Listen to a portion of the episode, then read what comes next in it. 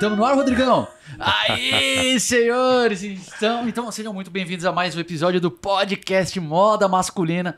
Tô aqui, como sempre, com o Thiago Silves morrendo Fala, de frio. gente. Olha esse casaco, quem vê parece que tá Mas 5 tá frio, graus. tá? Tá frio, eu Tá também frio. tô aqui Ele de que veio casaco. sem casaco, não tá Não, mas entendendo peraí, isso. velho, olha só, cara. tem É que ele veio, ele veio a pé, né, meu? É, ele veio a pé, é, tá... pronto. Eu tenho aqui uma sobrinha aqui de gordura pra me esquentar, né? Eu passo menos frio, é natural. Com certeza. E hoje a gente tá com um convidado muito especial, senhores, que é o Robson Jassa. O cara, vocês com certeza já conhecem. Esse sobrenome, aliás, é muito forte, né? No meio, no meio da moda, assim, e do cabelo, porque é pai e filho, tem duas estrelas com o nome Jassa. É, hoje Então- hoje estamos nós dois aí. Meu, impressionante, né? Porque às vezes é raro, às vezes, o filho ter tanto destaque quanto o pai, mas eu diria que vocês dois, assim, é, cara, são, ficaram muito grandes no Brasil. Se, Fico, fico feliz, fico se feliz. apresente aí, se apresente aí pra rapaziada, Robson. Bom, sou Robson Jassa, cabeleireiro, já há mais de 20 anos, né? Pegando aí o trabalho do meu pai, dando uma prolongada nisso aí, né? Seguindo o legado. Ah, também fazendo televisão, fiz muito tempo Cátia Fonseca na Gazeta, depois agora também com ela na Band, eh, SBT a vida inteira, Portioli. eh, o programa que ficou mais famoso foi o Fábrica de Casamentos, né? E agora na Eliana lá fazendo Beleza Renovada. Então, ó, ó o currículo do cara, vê se, vê se tá devagar. É Ele tem muita coisa coisa, não, aí, velho. ele tem muita coisa. Que a gente ainda vai abordar, embaixador de marca de cosmético, influenciador digital também, porque seu Insta, mano, tá bombadaço. E colo- contextualizando quem é de uma geração mais nova, Jassa. Quem, a gente cresceu nos anos 90, eu e o. Silvers, né? Quem cresceu nos anos 80, 90, é, 70, 2000, Jassa era o cabelo. Era não, ele é o Ainda cabeleireiro do Silvio Santos. E o Silvio sempre falava do seu pai nos programas. Era maravilhoso, né, Robson? Com certeza, e continua falando. Voltou, a- quando ele voltou da pandemia, voltou a gravar e tudo mais, já fala de novo. E ele sempre fala, faz 46 ou 47 Nossa. anos consecutivamente ele falando do meu pai na televisão. Meu, eles vão fazer uma. A, a amizade deles vai fazer uma boda de. É boda de ouro? Boda de. Acho que é de ouro, né? 50, 50 anos, anos, acho que é boda de ouro. É, porque meu pai fez 50, vai fazer 51 anos de casado com a minha mãe. Eu falei, olha, tá ali, ó.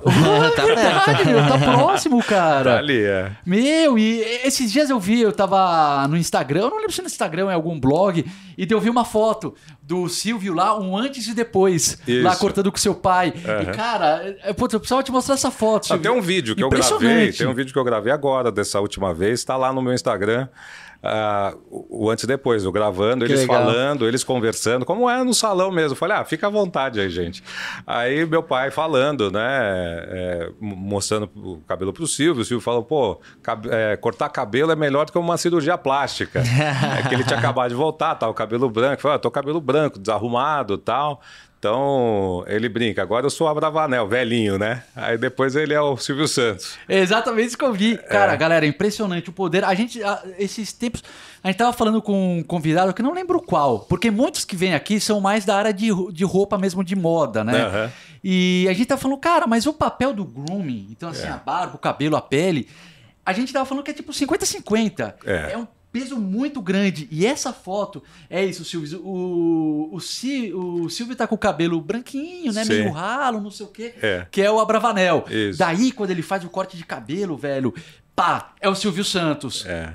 Pe- Topete. Já muda até a postura, volume. é impressionante. Cara, coisa. é. É. duas pessoas, velho. Então. Pra eu- você ver como é importante o visual pra pessoa, né? É. Exatamente. Tanto de, de vestuário quanto de, de beleza mesmo. Uma coisa ali não, não larga da outra. Elas se complementam. É. Então, assim, eu- a primeira pergunta que eu queria te fazer, Robson, é. levando em consideração que seu pai é uma lenda no mundo do cabeleireiro, cara, como é que foi pra você entrar também nessa carreira? Porque puta pressão, né, velho? É Tipo, você tem um, um pai que tal, velho. Então é muita resposta. Como é que foi isso?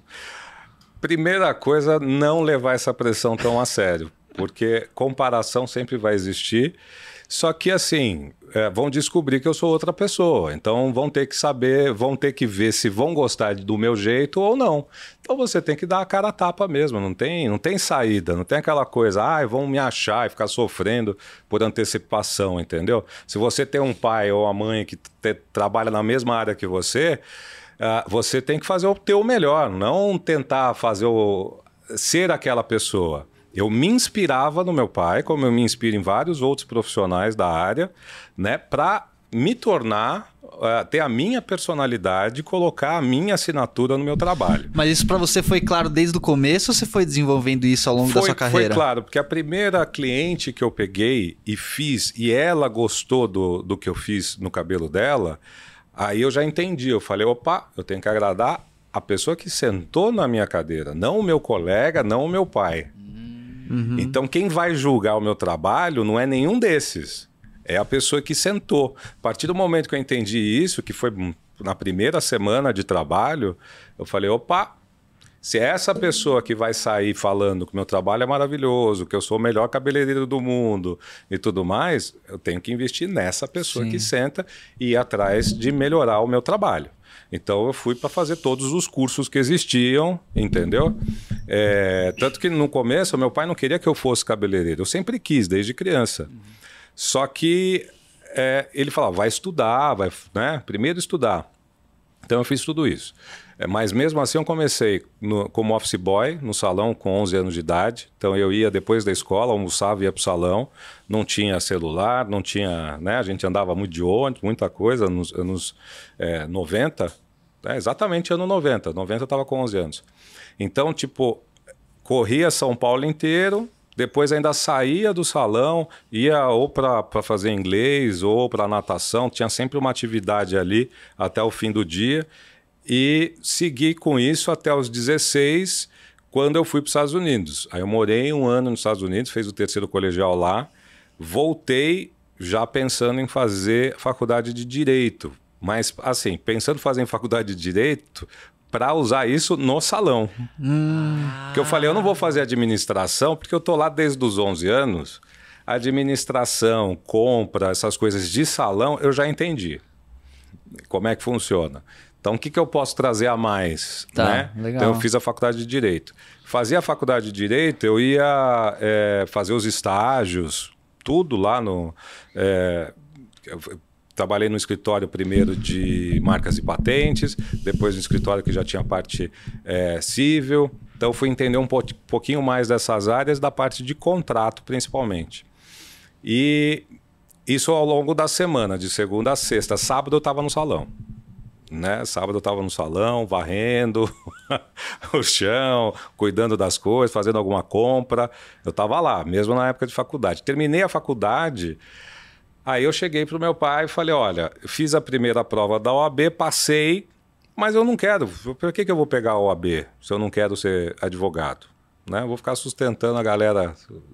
Nada contra, hein, gente? tá bom deixar Ficar claro, né? pagando né? lá a OAB anual. É, se você não ia atuar, ajudando, não faz colaborando sentido. com a OAB anualmente. É, claro, não faria sentido. É, aí eu falei, sabe o negócio? É, eu quero ser cabeleireiro. Aí tamo, a gente tinha ido. Você tinha quantos anos, mais ou menos, nessa época? É, 21, por aí. Você se formou com a cidade? É, 21, 22, por aí. Cedo, hein? Por aí. É, e aí terminei, fiz o, entrei num curso de cabeleireiro no dia seguinte e comecei aí a, a me aventurar. Aí eu ia no curso é, ao longo da semana. Alguns cursos eram na parte da manhã, os primeiros, depois eu ia para o salão, depois eu fiz o sorro, que aí o sorro era de segunda a sexta, das oito e meia da manhã às oito e meia da noite. Nossa! É, Quanto quem... tempo de curso? Um ano. Nossa, um bastante ano. tenso, hein? Esse era, meu. Era é, esquema japonês, uhum. né? Porque o, o Sorro, o seu Lijima fazia lá ele fez todo um esquema, era a melhor academia. Eu não sei ainda como, como tá o Sorro, não sei nem se tem.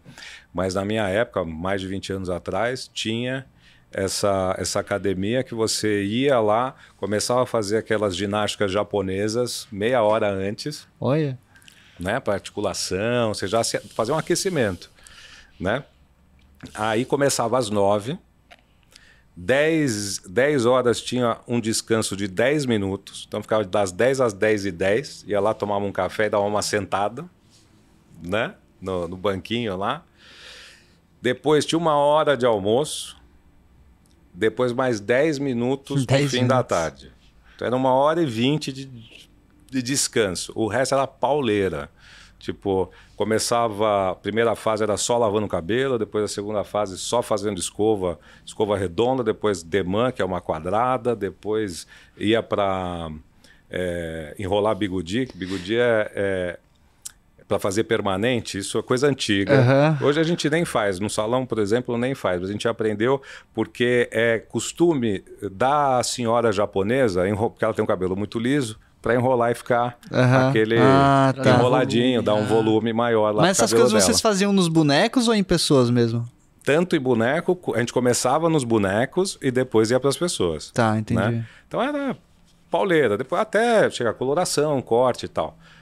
Terminei isso é, uh, durante a semana, sábado eu estava no salão lá, atendendo clientes do salão. Mas antes de começar a fazer os cursos, quando você decidiu ser cabeleireiro depois de se formar, você não tinha cortado um cabelo na vida? Eu já tinha cortado, já tinha. mas assim, de brincadeira, nada com técnica, nada com. Mas quem foi o cobaia?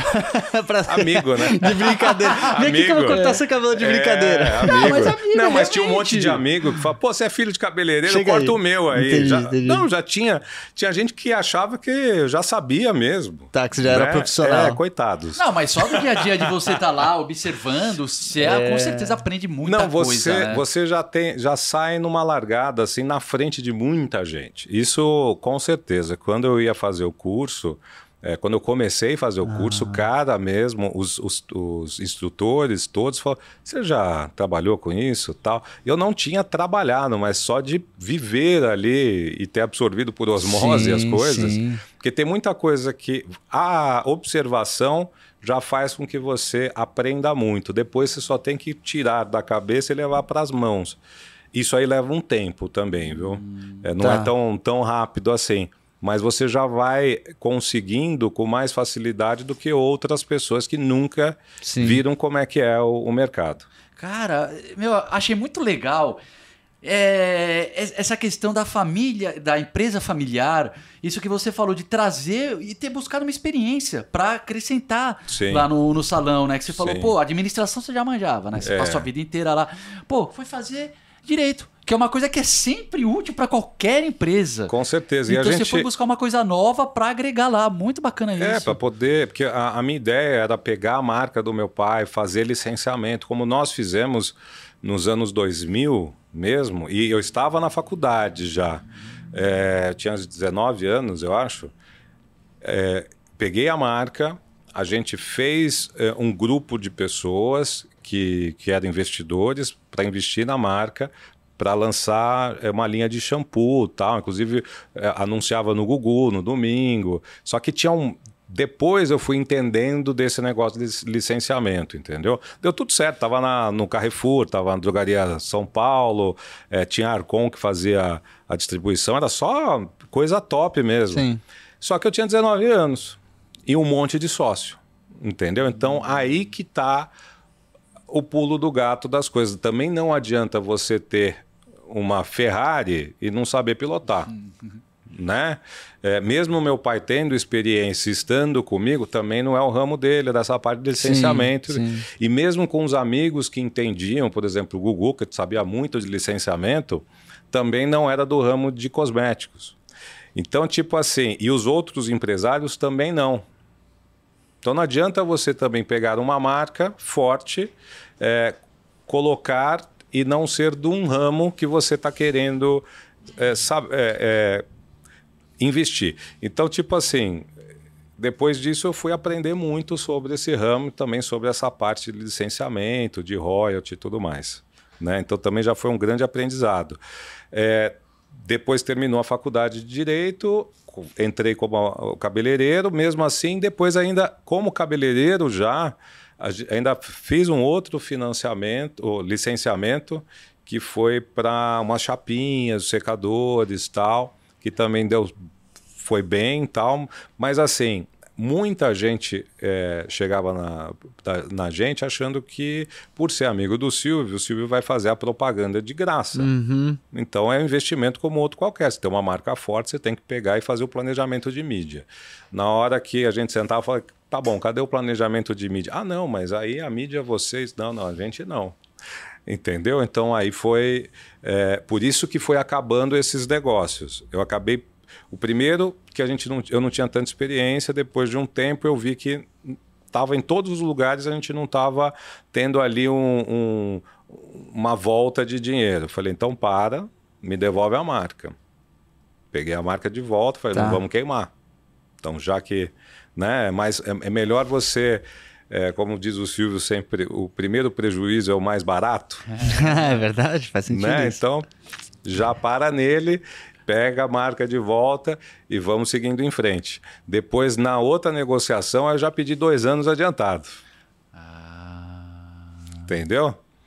Então eu falei, bom, se eles não derem esse impulsionamento na marca, dois anos adiantado, já recebo e depois a gente corta. Né? Foi isso que também foi feito. Então, pelo menos a gente foi tentando, porque assim, não adianta você não experimentar, não se jogar e não entender como é que é o negócio. Sim. Você só tem que entender como é que você não vai levar tanto prejuízo. Uhum. É um investimento como outro qualquer, tem o um risco, né? Mas você, não, você tem que calcular ali o teu risco. Então, a segunda vez foi isso. Depois, deixei quietinho e fui investir na minha imagem. Né? Eu falei, bom, a marca está aí, eu vi que funciona, vi que dá para negociar, se eu investir na minha imagem, eu associo a minha imagem à nossa marca, né? E aí eu consigo fazer outras coisas diretamente, já com meu, o meu expertise, com a minha experiência nessa área, entendeu? Não preciso ficar envolvendo tanto o meu pai para ir ou ter ele que ser a imagem, porque também passa de um tempo é, a pessoa não está mais afim. Meu pai não estava afim de fazer uma propaganda aqui ou ali. O negócio dele, a, a felicidade dele é estar no salão. Uhum. Entendeu? Então, tipo, ele nunca quis fazer programa de televisão, sabe? De ficar participando. Ele fez o júri do Silvio muitos anos para ser conhecido. Depois largou o pau no salão para trabalhar. Depois ele fazia, ele foi o primeiro a fazer antes e depois na TV lá com, a, com o Gugu.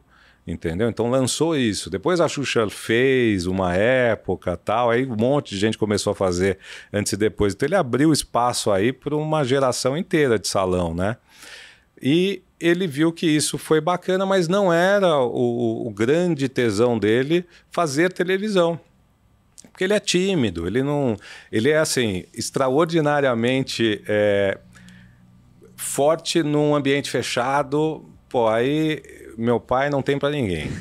Sério, mas botou a câmera, ele é mais tímido, né? Então eu já não tive isso, porque eu comecei aí com, com o Silvio Santos para o SBT com sete anos de idade. Né? O, o, o Silvio me pegava, a gente ia para o camarim. Então eu vi o SBT crescendo do camarim do Silvio. Nossa, e, nem, e, nem, e nem tinha ideia exatamente o que era o Silvio. Sim. Era sim. um amigo do meu pai. Né? O tio Silvio ali. Mas tal. ele te levava para quê?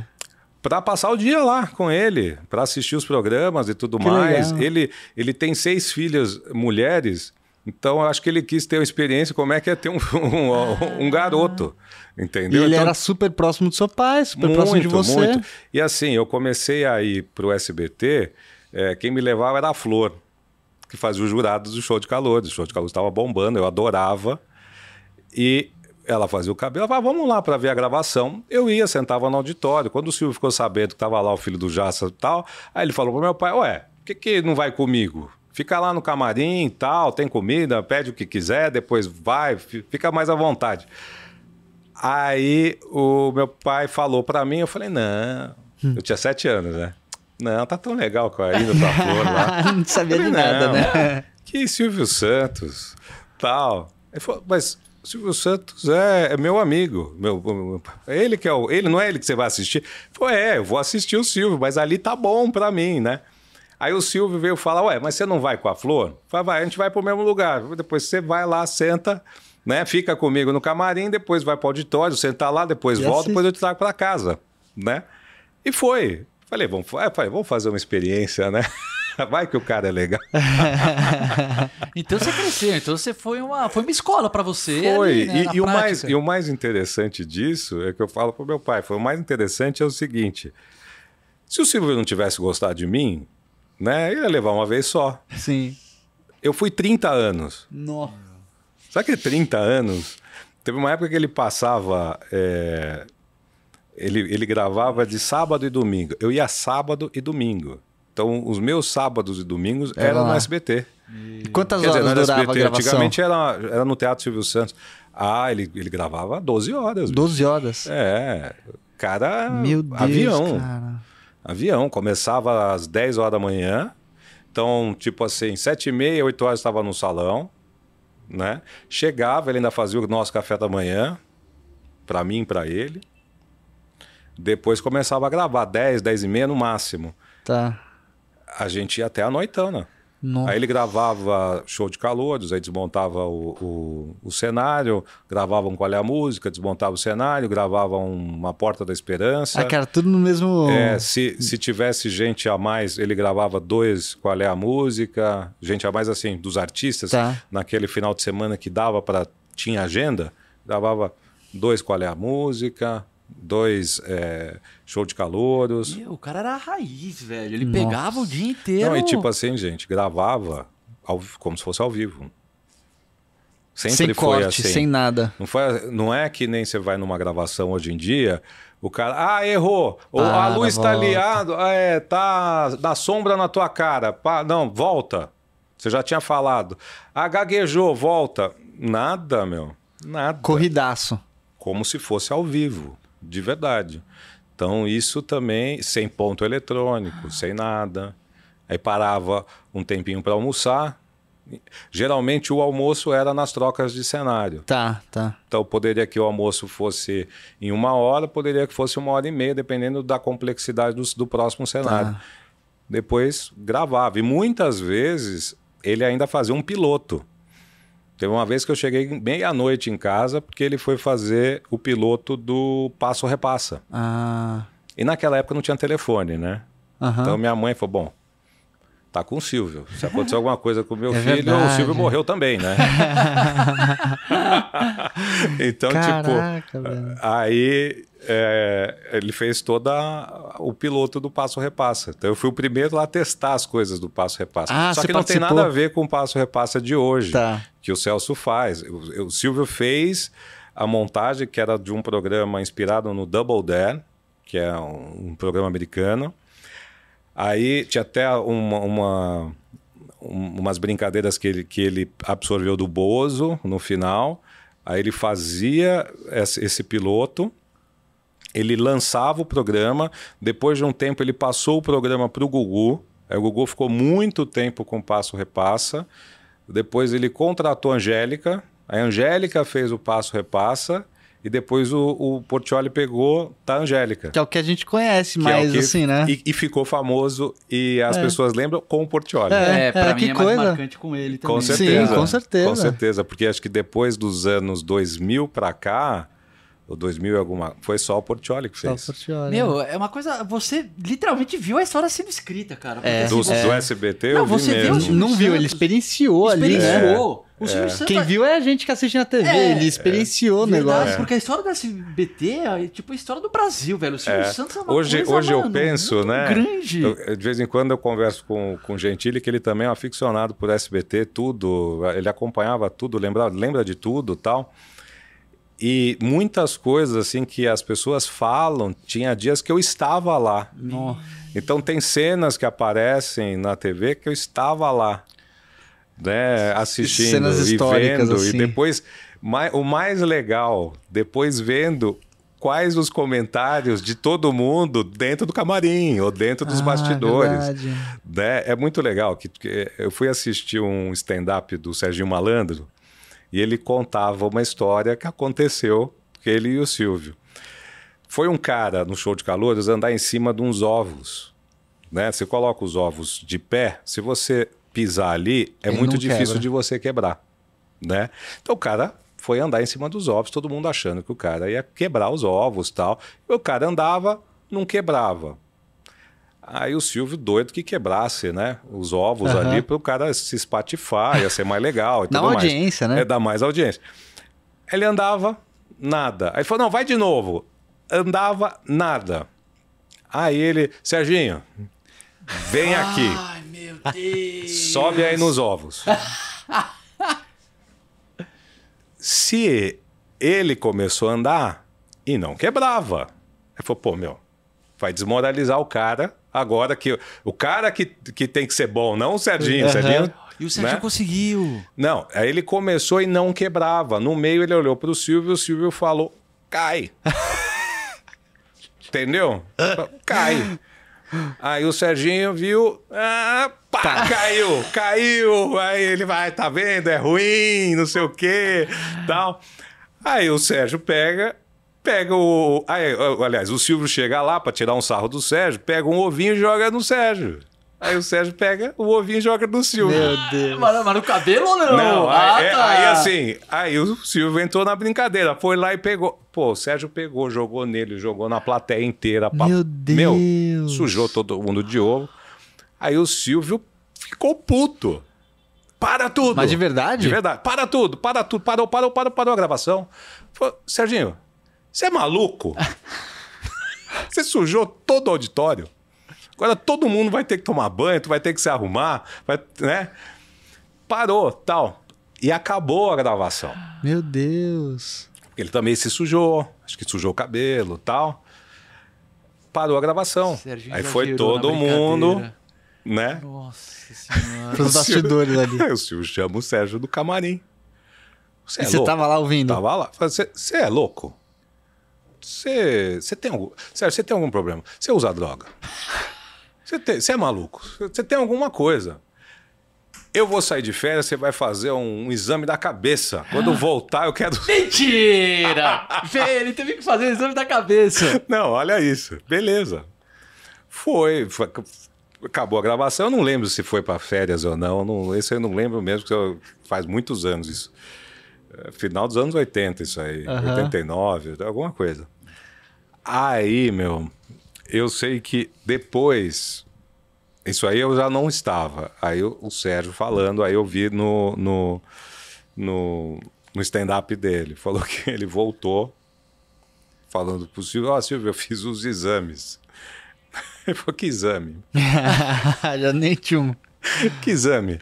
Não, o exame? O exame que você pediu para eu fazer aqui da cabeça, eu fiz? Tá aí os exames. E passou no exame? Essa é uma pergunta aí- importante. Era louco não, ou aí não? o Silvio...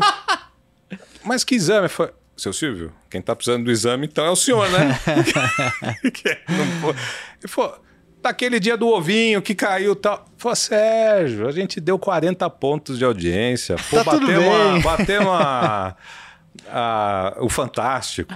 Foi uma Nossa. coisa de louco, sucesso total, não sei o quê. Falou, não, tem, tem problema não, eu já vi que você não é. Pá. Ele queria audiência, né? Aí ele falou, ô seu Silvio, louco é o senhor, então. Meu, deixa eu perguntar uma coisa pra história, você, Robson. É, Cara, eu gostava muito do show do Milhão. Caramba, esse aí você chegou também a assistir algum na presencial? vários, Nossa. vários, vários, vários. Eu lembro vários. que juntava a minha família. Vários. Esse, Em casa também. Eu acho que foi o mais marcante pra mim, Esse- porque eu gostava muito daquelas perguntas. A gente, Nossa, mas eu sei essa, mas eu sei. Sabe por quê? Todo mundo se colocava no lugar entrevistado achando que poderia ganhar, que poderia ir É, melhor, né? Não, esse, além de eu ver também, tal, assistia lá, é, eu acho que foi uma das pe- primeiras pessoas que receberam o CDzinho de, de do jogo mesmo, pra, pra Pra usar em casa.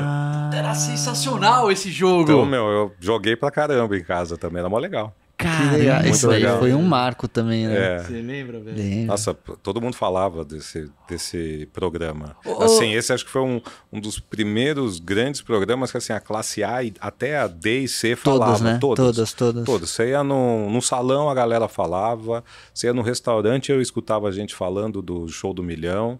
Foi um grande sucesso do Silvio, foi o show do milhão. Era uma coisa muito que engajava demais. por causa né? disso que você falou, Silvio, porque você se olhava e você, às vezes sabia a resposta e você falava, meu, se fosse eu lá, eu ia ganhar um milhão, É, entendeu? é. Só que, É. obviamente, né? Meu, mas é completamente diferente. Se você está participando, eu já fiz passo a repassa com, com o Celso, até recentemente, esse ano eu fiz.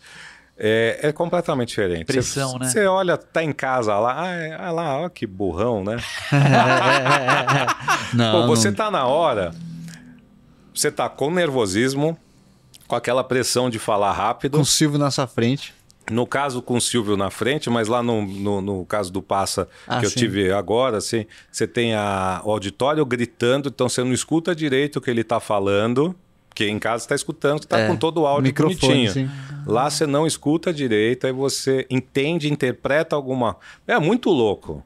É muito É louco. outra, é totalmente diferente a experiência, A né? experiência é, é outra. E quando você tá no palco, eu, eu imagino na época do show do milhão, os participantes, meu, porque tinha cada resposta fácil que Sim. nego errava. É. Fala, pô, aí todo mundo em casa, pô, é burro, ah, não sei o que tal.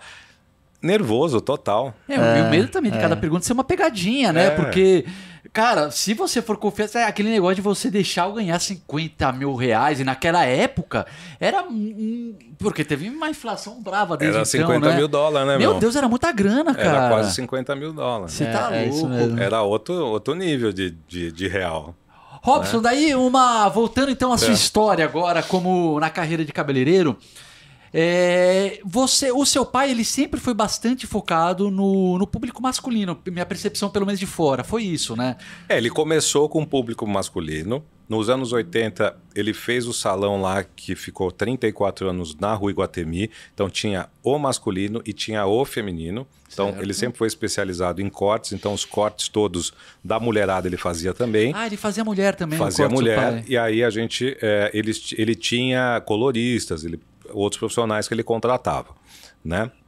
Ao longo dos anos, ah, eu vi sempre que o, o masculino sempre foi muito falado. Então tinha gente que achava que Jaça não, nem fazia mulher. Eu, por exemplo. Né? Até agora eu achava. É, então. Aí foi quando eu entrei na, na profissão, falei, olha, eu vou fazer tudo especializado em mulher. Porque cortar cabelo de homem eu também já sabia. Então, tipo assim, não adianta eu pegar mais do mesmo, até, até a comparação ia ser É, é, mais mais, pesada, forte, é. independente daquilo que eu falei, ia ficar aquela coisa, ah, não, porque o filho, porque não sei o quê. Não. Então eu, eu eu queria levar o salão adiante. Então ele continua no masculino e também é uma outra forma de as pessoas que trabalham com a família, você não fazer a mesma coisa que o outro faz. Exatamente a mesma coisa que o outro faz. Então, isso vai, ao longo do tempo, tendo conflitos no teu negócio familiar, né? Então, tipo, é, eu, eu tava no mesmo ramo, fazia corte de masculino, sim, só que a maior parte da, da, é, da minha energia era jogada em cima do feminino. Então, fui atrás de coloração, penteado, é, tudo para mulher, né? E, e transformando o salão, aumentando essa parte para mulher. É tanto que depois chegou em 2012 e a gente inaugurou esse salão que vai fazer 10 anos agora na rua Henrique Martins, do lado do Hotel Nick, que é onde a gente comprou lá e fez tudo pensado em salão. Aí eu desenhei a casa junto com a arquiteta, fiz todas as separações dos cômodos e tudo mais. E tá do jeito que, que é hoje, pensado para salão. Mas foi, foi nesse movimento aí, de eles todo mundo pensar que é só masculino, até por causa da figura do Silvio, né? Ah, é o cabeleireiro do Silvio Santos, cabeleireiro do Silvio Santos. Então, tipo, fica marcado como um cabeleireiro masculino, mas É. não necessariamente é. Verdade. Né? Isso. E Então- os outros concorrentes a vida inteira, você fala, não, não, o Jaça só faz o masculino. Ah, lógico, né? Pra ganhar espaço É, ali. entendeu? Então, tipo, Ah, a- então tinha entendi a toda sacada. Então tinha toda a vida também, todo mundo incentivando para que fosse, né? Ah. Então, quando eu fui entrando, até hoje, ó, você pensa nisso, mas com certeza é, a, a tua mulher, a amiga, não sei, sabe que pelo menos eu faço Não, você- feminino. Você entendeu? é, você é bem famoso É. pelo feminino e alguns masculinos também, mas Sim. você eu já conhecia. Eu, como então os concorrentes falavam isso? Fala, pô, que na minha não, cabeça não deixar. lógico. Não, não, ele só faz homem. tal. É. Mas ó, aí uma curiosidade minha também. Porque essa decisão, eu vou, eu vou dar um exemplo da minha casa, tá? Eu versus a minha esposa. Eu, quando vou cortar, né, barbeiro e tal, normalmente o corte é, pô, depende do lugar. 60, 90 reais, às vezes 120, o masculino. Aham. Quando a minha esposa vai, velho, mano, o cartão vê a fatura, eu falo, meu Deus, cara, é um negócio que é tipo 600, 800. Eu Nossa falo, meu senhora. Deus, cara, é, o É muito feminino mais. dá mais retorno, É. não dá não, financeiro não? Conta pra mim essa Olha, proporção aí. É mais caro e tem mais volume também, né? então, mas aí depende. Se você tem um masculino com muito volume, de repente você ganha até mais que o feminino, porque o custo do masculino, É em termos de produto, e de tempo e de profissionais, é menor. É, e a concorrência é menor também, né? Você tem Entendeu? menos cabeleireiros que Não, cortam, não, não? não, tem muito, tem muito. Tem barbearia espalhada em cada esquina. Só que assim, se você consegue ter um volume bacana de, de, é, Clientes. de clientes, se você pode ter um lucro tão bom quanto o cabeleireiro feminino. Depende muito do empenho e principalmente, não é só, hoje, hoje não, nunca foi só uma questão de cortar cabelo. Né? É, qualquer profissional liberal, o, o produto é você. Então você tem que se vender. Não é Aham. você vender o seu corte, você vender. É você se vender. Então, estar bem socialmente, fazer ah, o, teu, ah, o teu relacionamento, que essa é a parte principal para tudo, meu. Verdade. Você vê, fui lá na Volkswagen, nos conhecemos, estamos hoje fazendo um podcast. Então, você sair da onde você está e dar uma caminhada e ver de outra perspectiva, conhecer outras pessoas, ou da sua área, mas principalmente não da sua área, você cresce. Se você ficar só naquele nicho, eu só falo com pessoas que fazem a mesma coisa do que eu, você não vai crescer. Você vai conhecer outros profissionais que talvez você possa contratar, ou talvez que você possa trabalhar para eles. Então, vai ser uma questão de é, funcionalidade ali, de necessidade de amanhã você precisar de profissional ou você trabalhar para alguém. Mas para você aumentar o teu é, a, a, a quantidade de clientes é saindo, é conhecendo gente, é fazendo amizade e cre- Uhum. crescendo nesse aspecto. Quanto mais pessoas você coleciona para sua vida, mais rico de verdade você vai ser. Não é de, de dinheiro, Sim. de relacionamento. O relacionamento é muito mais importante que dinheiro. Se você conhece o dono do hospital, você está morrendo, tua mulher está morrendo, você liga para ele e fala: abre aí que eu- ela está chegando. Você pode ter todo o dinheiro do mundo, se tiver o hospital fechado ou lotado, nem ele te ajuda. É verdade. Entendeu? Amizade e relacionamento é uma coisa muito mais forte de qualquer dinheiro que você possa ganhar na vida. Verdade. Então Não, e- isso é muito importante. Então foi isso que ele fez é, bastante.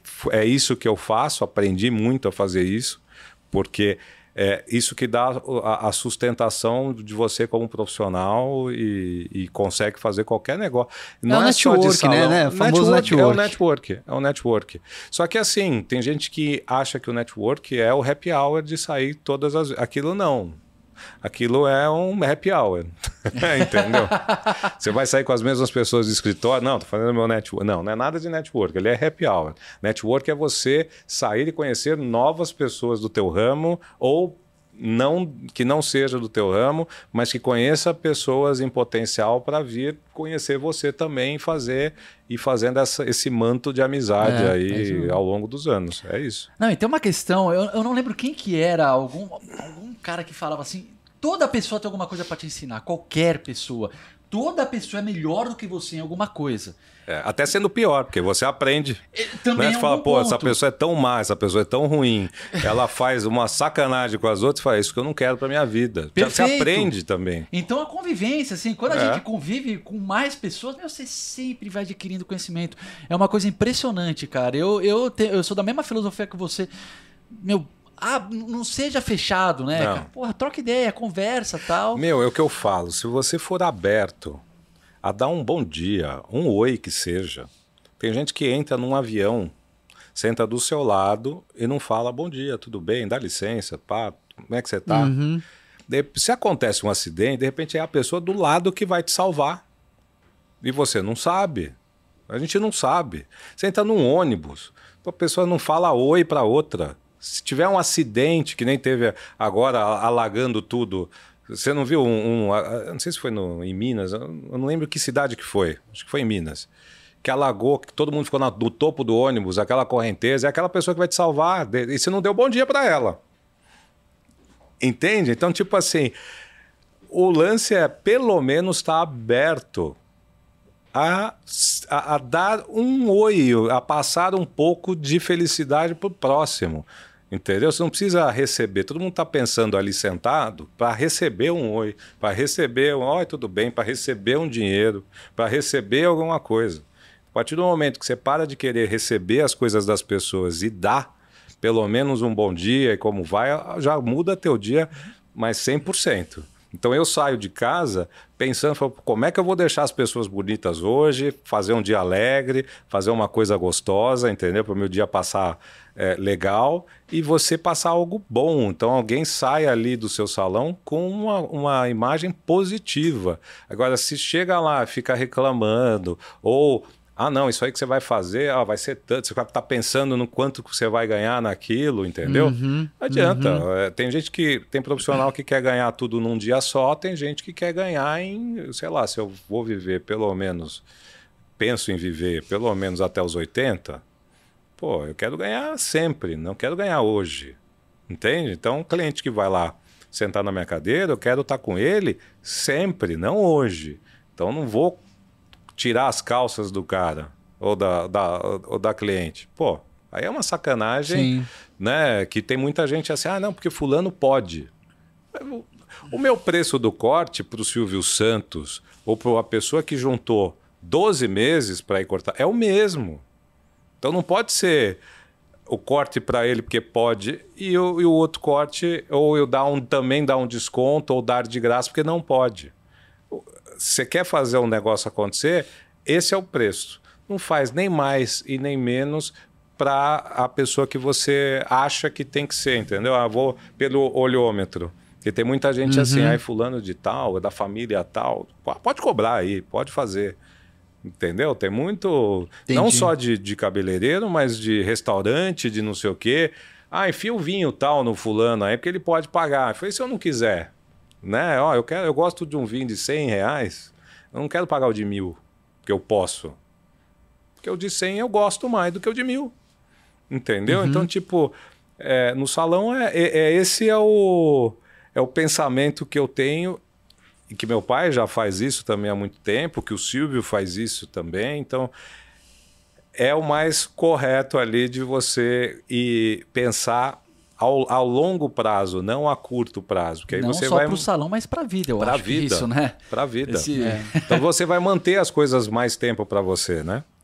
E conta uma coisa, como é que tá. Mas você, apesar de fazer muito corte feminino, eu vi lá no seu Insta que você faz também, que você tem é uma boa clientela masculina. Tem, como é que tá mais ou tem. menos a proporção assim, masculino que você colocaria? Uns 10% chega a ser? É, para mim é uns 10%, mas é uns 10% muito bem aplicado, porque a galera é boa, os 10% meus são muito bons. É o Danilo que você corta, né? O Danilo, o Portioli, é... agora tá indo lá o Doni Denúcio, tem o Rogério Morgado, esses são os famosos. Né? Tem, os, tem outros empresários que vão, tem advogados que vão, entendeu? Tem uma galera bem, bem bacana que vai lá. Esses são só os conhecidos.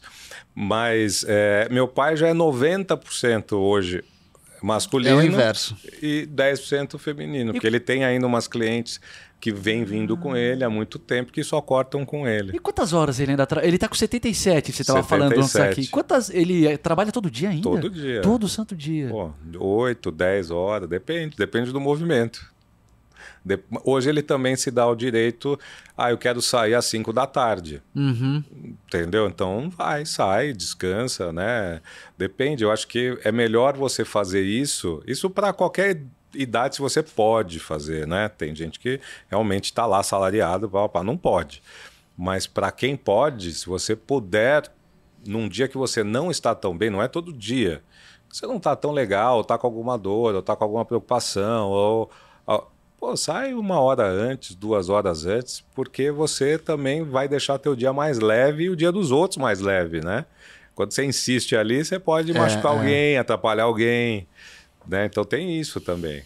Então, hum. o bom é ter essa sensibilidade e, óbvio, com o passar dos anos e com a idade, isso é, ele ganhou esse direito naturalmente. Claro. Né? Então, ele faz, não é Eu não faço isso com frequência, mas, por exemplo, se eu não estou tão bem de manhã, né? Eu tô gripado, eu tô me sentindo não não dormi bem, alguma coisa.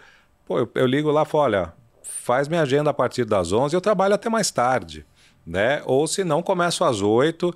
Olha, eu tenho é, não, tô com dor nas costas, porque essa profissão as pessoas não têm noção, estão vendo a gente feliz o dia inteiro, não sabe as dores que a Quantas gente passa. dificuldades, adorei. Eu, eu É, nunca tinha parado pra pensar as costas. É, Conta costa, quais são- perna, braço, mão, punho.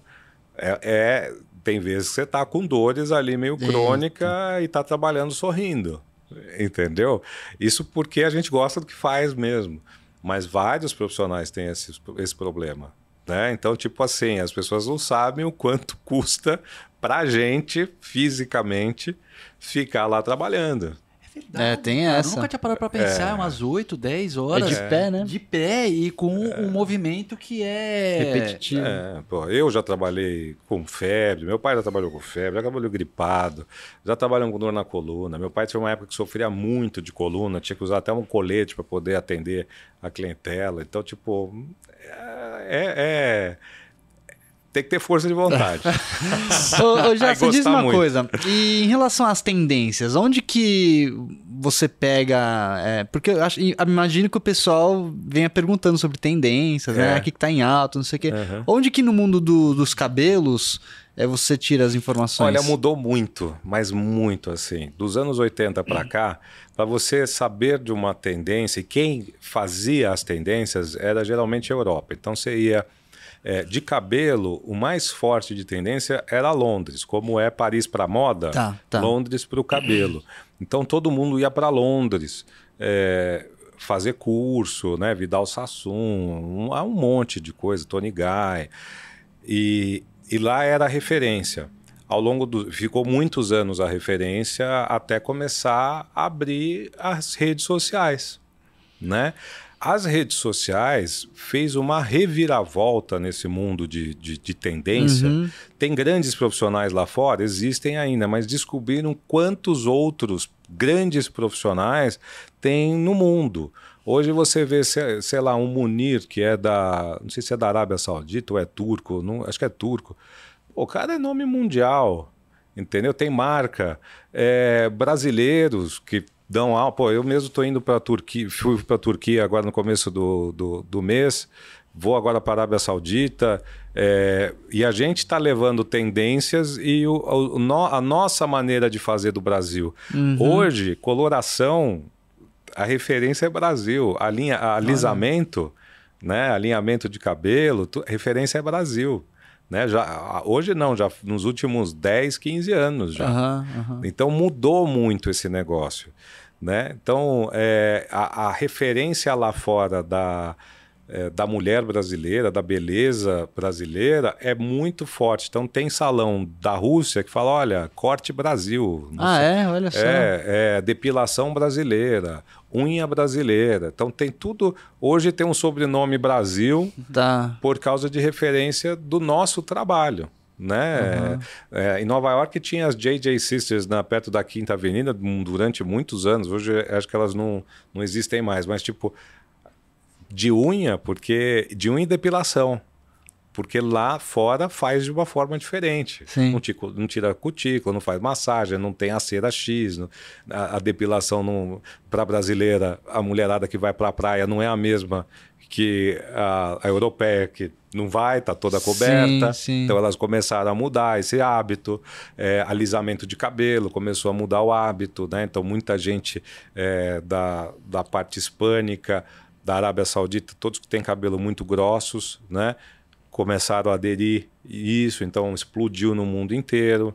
Então é, hoje a tendência vem de fora, mas sai do Brasil para É um fora. processo mais dinâmico, né? É, por exemplo, também eu vejo hoje profissionais de Goiânia, do Acre, de Manaus, de- que a gente não tinha acesso antes, né? Do Maranhão, você não tinha acesso do interior de, de, de Rio Grande do Sul, que você vê trabalhos maravilhosos e muita gente hoje ficando conhecido e famoso porque tem a te, dá, hoje tem acesso pela rede social. Sim, a mídia independente, então, antigamente, né? na época do meu pai, ou você conhecia alguém da televisão, ou não era famoso, ponto. Ou você fazia um cabelo de um artista, ou você não era famoso e ponto. Hoje não, a possibilidade dessa galera ser é muito grande. A única diferença é a rapidez de tudo na tua vida, não é a diferença. A rapidez de tudo. Se você ganhar dinheiro muito cedo, você não vai administrar tão bem. Se você tem sucesso muito cedo, você não vai administrar tão bem.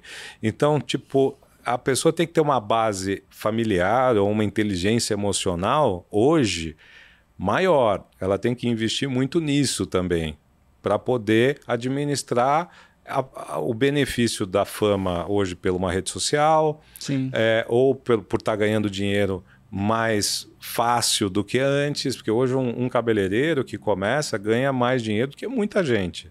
É, mais que gerente de loja, mais de advogados que começam na carreira.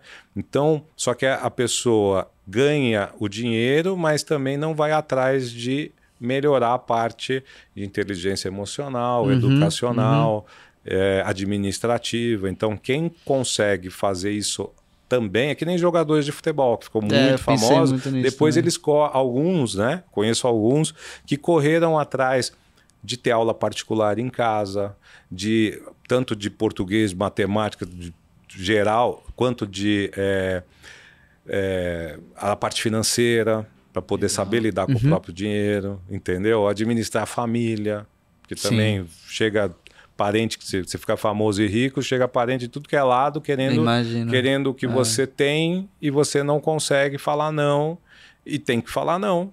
Porque também muitas vezes você não tem tanto quanto as pessoas acham que você tem. Também tem isso. Entende? Então, porque a fama, de repente, explode, mas a, parte financeira não explode tanto na mesma proporção que a fama. Sim. Isso existe muito. Então, as pessoas têm essa ilusão que ah, a pessoa é muito famosa, né? Que nem, sei lá, ator da Malhação. Bomba, muito famosa, muito. Pô, todo mundo quer fazer. E vai ganhar, sei lá, 3, 5 mil como ator, que todo mundo acha que está ganhando um milhão, né? É, tipo isso. E não tá. Então tá indo de ônibus para o pro Projac, ou, pro, ou, do, ou se for do SBT, a criancinha tá indo com a mãe, com o carro antigo levar. Então, essas coisas as pessoas não levam em consideração. Sim. E isso você vai ter que ir construindo. Por isso que para o pessoal de TV ou quem já está nesse, nesse mercado de que as pessoas ficam famosas naturalmente pelo, é, pelo tempo de trabalho que você vai se esforçando a fazer, elas também vão aprender a lidar com isso. Né? Hoje as pessoas estão com dificuldade de lidar até com é, quando tem uma fama rápida com os haters. Ah, muito difícil. Né? né? Então, tipo assim, eu nunca tive problema psicológico por causa do hater, porque antigamente eu via muitos é, artistas que eram ofendidos por jornalistas, o próprio Silvio, né? o Gugu, o Ratinho, o Danilo. Agora o Danilo sofre de todas as maneiras. Dos haters, da, do, da imprensa, de, de pessoal de, da parte política, né? Essa galera está tendo até mais dificuldade que os outros tinham. Sim. É, e sabiam lidar com, com isso. Né? A primeira coisa é não levar aquilo como relevante. É o que o, o Silvio e meu pai sempre falaram. É, quanto mais elogios ou críticas que você tiver, releve. Uhum. Porque nem muito elogio é bom, porque você não é tão bom assim, uhum. né? E nem a, a, a, crítica, porque você também não é tão ruim assim. Entendeu? Você sabe o esforço que você está fazendo. E você sabe o esforço que você fez, então a pessoa que fala que você é maravilhoso, tá, tá, algum interesse tem ali também. Então você não é tão maravilhoso e nem tão ruim. Entendeu? Gostei. a gente sabe é essa, não é... apenas que ele vá as críticas, os elogios, você também não é. deixar eles não, te ó, eu vou iludirem. Te falar, eu vou te falar, muitas vezes, principalmente elogio, porque vem um monte de gente bater nas costas e falar, ah, você é maravilhoso, você é demais, tal. E, meu, se você está fazendo o teu trabalho, se você faz corretamente, é, se você é honesto, isso não é obrigação? Né? Se você se destaca de alguma forma, beleza, então você vai ficar feliz porque você está fazendo tudo que todo mundo deveria estar fazendo e ainda está tendo um destaque.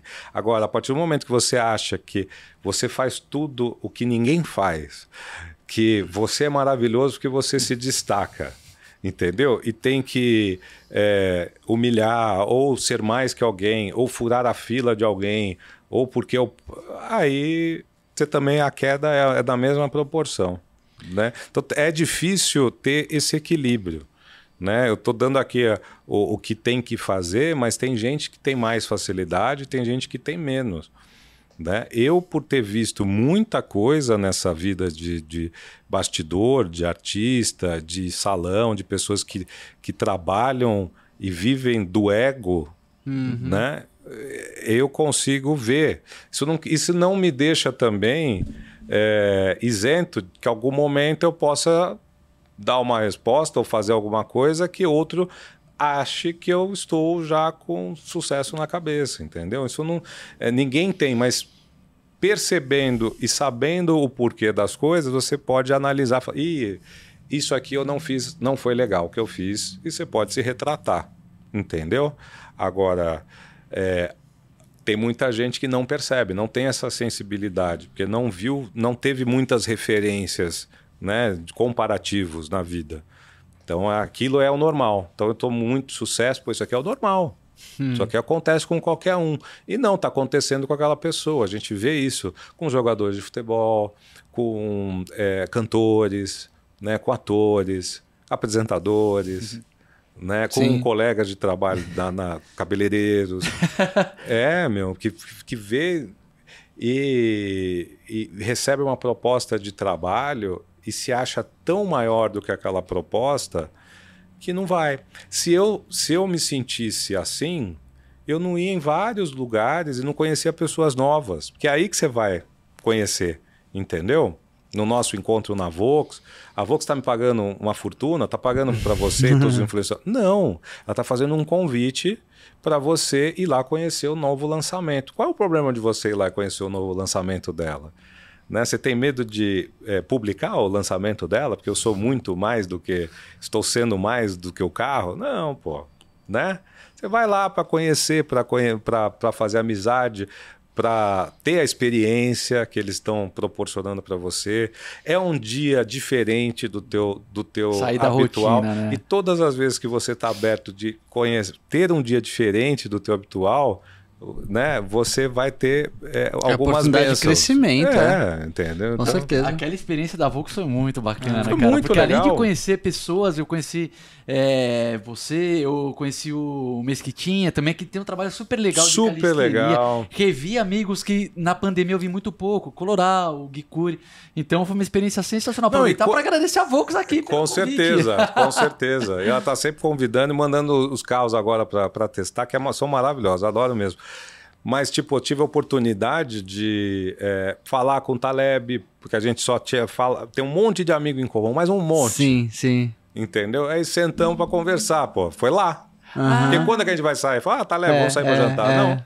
Foi lá pessoa maravilhosa, entendeu? Foi, foi sensacional. É, já ganhei mais um amigo, entendeu? Então isso que é legal. É verdade. É. Meu, muito maravilhoso. Fica a lição para todo mundo aí. E eu queria aproveitar que você falou sobre cabeleireiros uhum. e perguntar, cara, o que, que você daria de conselho para quem tá assistindo aqui falando, porra, meu, eu tenho vontade de trabalhar nessa área também. O que, que você falaria assim, os primeiros passos para quem Olha, faz mais abdominal porque eu não fiz. fortalecer, né? Para fortalecer a coluna. Pé. Mas, é, brincadeira à parte, é, primeiro gostar do que você faz, realmente saber que aquilo que você vai se dedicar, não acha que você vai ficar famoso em seis meses, não acha que você vai ter o que o cara que tem 30 anos de profissão na tua frente vai ter em seis meses. Pode ser que você tenha? Pode ser. Depende do seu empenho, depende da tua capacidade, depende da parte estar tá aberta de quanto você consegue absorver de relacionamentos, bons relacionamentos. Só que acredito que em seis, sete meses, um ano, dois anos, você ainda não vai ter experiência de separar o joio do trigo, entendeu? Porque a gente aprende e continua aprendendo até hoje com muita experiência na área de quem é quem, quem é cliente, quem, quem é a tua amiga, quem é cliente, porque muita gente acha que por ser cliente é seu amigo e você tem que saber separar muitas coisas, você tem que saber se, é, ter uma hierarquia sobre se você é um assistente, sobre o, o profissional para o qual você trabalha, você tem que saber é, se a parte do, do, do que você está pensando em fazer está condizendo ali com a tua atitude. Então tem várias coisas que você tem que se preparar para poder conquistar nessa profissão e ter muita paciência, porque nada você consegue com muita rapidez. Se você conseguir com rapidez, desconfie. Se for muito fácil, desconfie. Entendeu? Porque não é por aí é muito trabalho, são muitas horas de trabalho. A gente fica lá, sei lá, de 8 a 11 ou 12 horas de trabalho para a galera hoje ver uma foto com artista ou um vídeo legal do Reels ou do TikTok, uhum. achando que aquilo foi super fácil, que é aquilo lá mesmo e que a tua vida já ganha, já tá ganha. Entendeu? Então é muito esforço e muita paciência. De verdade, muita paciência. Porque hoje essa geração não está tendo muita paciência, não. Não sabe? se deixar seduzir pelo glamour das redes sociais. É... Porque é isso que você falou. Trabalhou 8, 10 horas e, e o cara tá vendo um Reels é, de 30 segundos de 30. e achando que é aquilo. Exato. Então, é. então tem muita gente ali que, que ficou hum. famoso, por exemplo, influenciadores, né? Que ficaram famosos. Pô, quanto tempo de edição? Quanto tempo ali é, pensando na piada, que Sim. seja para poder dar certo. Quantos vídeos deram errados para um dar certo? Sim, sim. Até para eles que ficaram famosos, também teve um processo ali. Então tem muita gente que fala: "Ah, você é cabeleireiro". Não, só vou cortar. Mas só vai cortar, você não sabe secar, você não sabe pentear, você não sabe arrumar, você não sabe falar. não é? Você não sabe se o seu cliente quer ou não quer. A pessoa acha que é só aquilo. Você não sabe se vender, você não sabe se portar, você não sabe é, correr atrás do relacionamento. É, tem várias coisas. Você não sabe gerir a, a, a, tua conta, a tua casa, o teu salão, então nem se fala. Né? Uhum, Acha uhum. que é uhum. tudo fácil e, e uma coisa está atrelada à outra. Então hoje, é, principalmente hoje, o profissional cabeleireiro ele tem que ser muito mais do que simplesmente fazer um bom cabelo. Isso é, essa é a obrigação da área.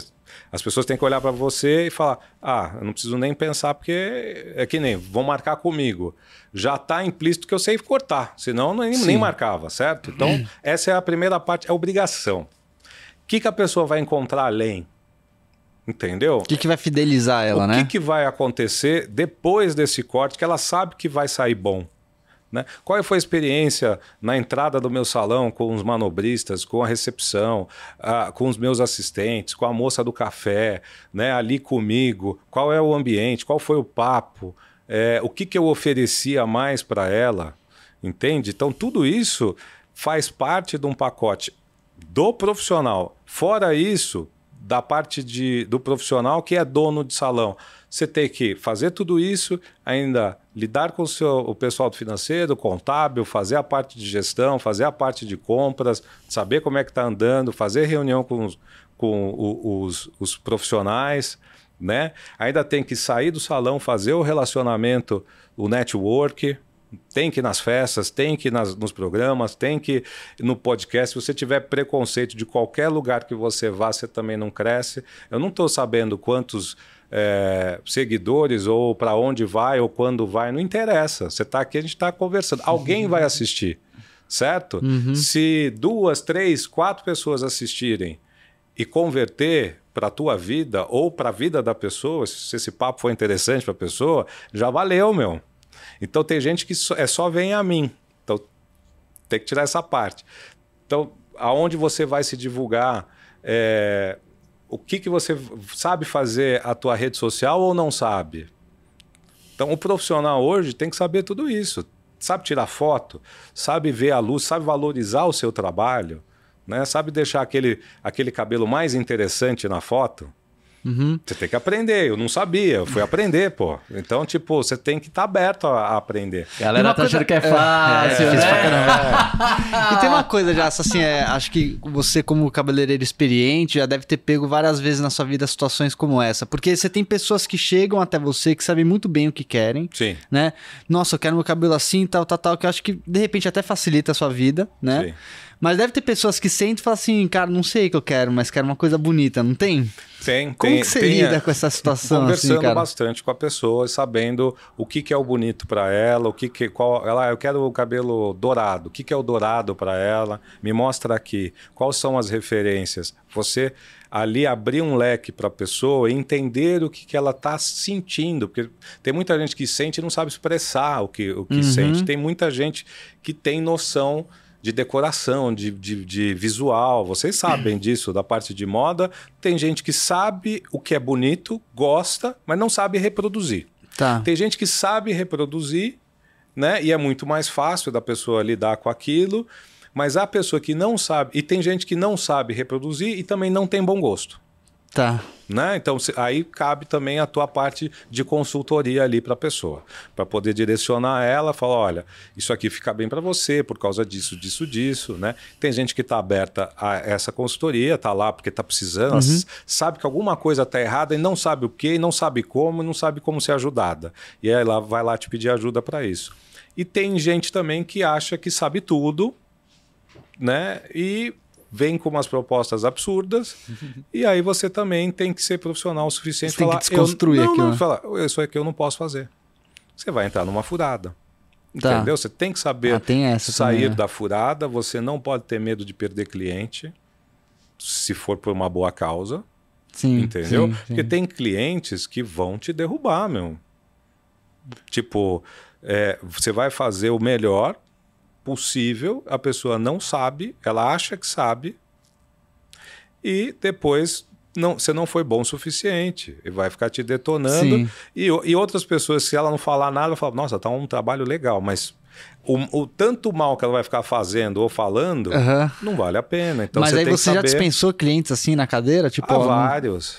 Não, vários. Não vou conseguir fazer isso aqui. Vários, mas assim, tipo, né, em situações extremas. Sim né?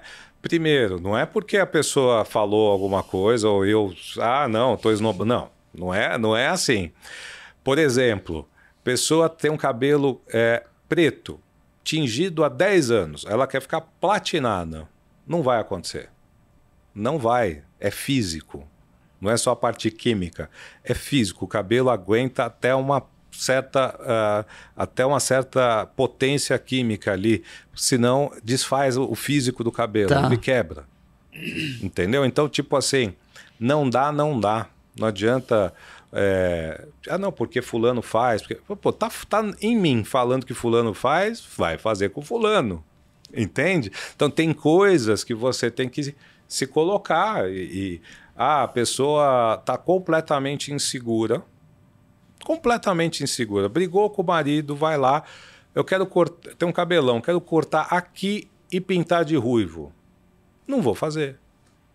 Não é porque vai me pagar, porque eu vou fazer. Porque você percebe que a pessoa não. Ela está é, é num, num, momento emocional, tá. não está no momento racional ali. Se você fizer, você entra pelo cano, o culpado é você.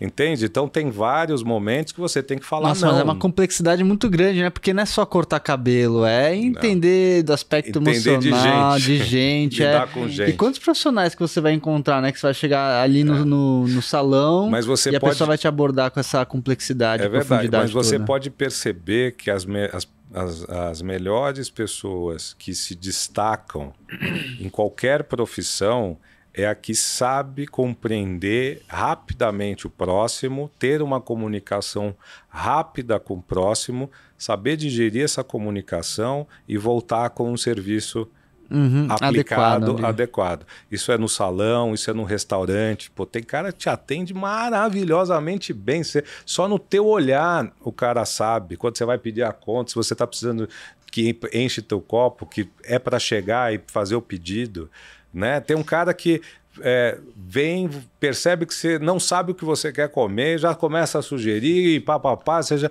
e, e descreve de uma tal maneira Sim. que você está vendo o prato na tua frente, Sim. você começa a ter fome. Entende? Então, e aí o cara vira um Giancarlo Bola, entendeu? É. É, é faz o Latambuí, vira um fazano. É você então, entregar pessoa... mais do que a obrigação ali, né? Isso sempre, meu. Isso sempre. A pessoa. o funcionário que não entende isso acha que é só nas quatro linhas da carteira de trabalho, uhum. tá lascado. Uhum. Porque ninguém que se deu bem ou virou ou é empreendedor faz só o que é pedido. Sim. Ninguém que vence faz só o que é pedido.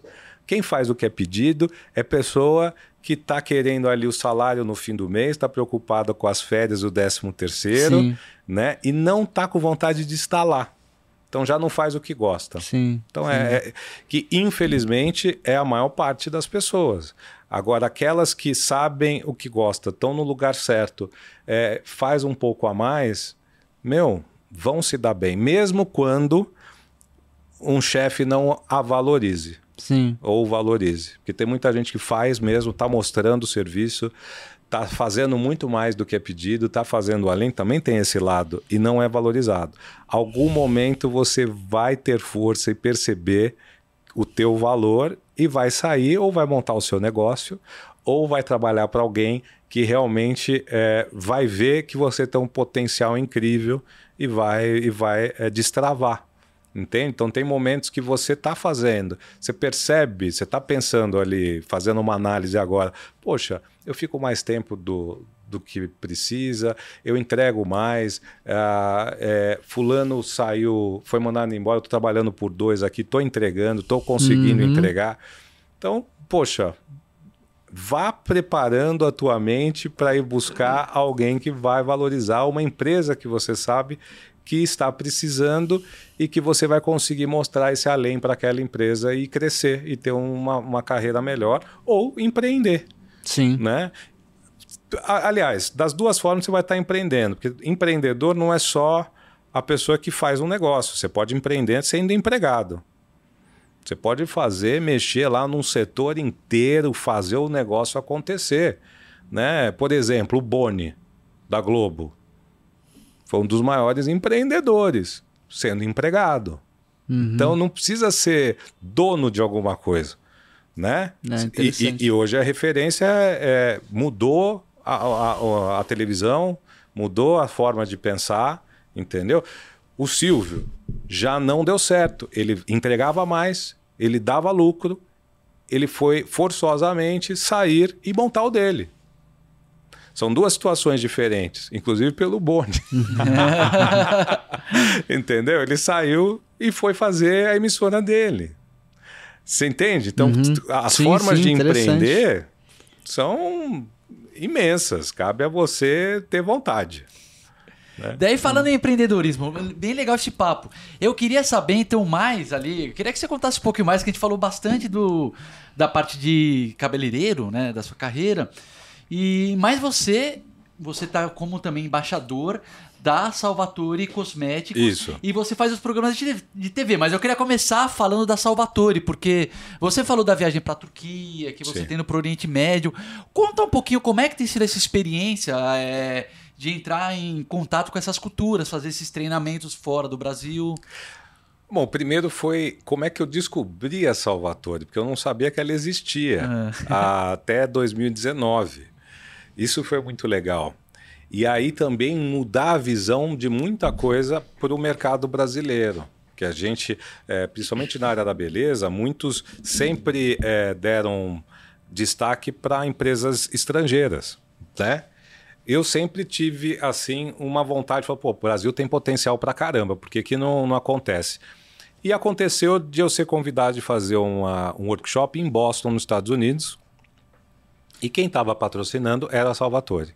Eles estavam começando a mostrar os produtos deles lá nos Estados Unidos. Eu falei, mas Salvatore? Eu pensei que era uma empresa italiana. Uhum. Falei, não, é brasileira. Falei, me dá os produtos. Eu vi os produtos, vi o potencial da, do produto, da qualidade. Falei, puta, que legal, meu. Olha, olha o nível que o Brasil já está. Beleza.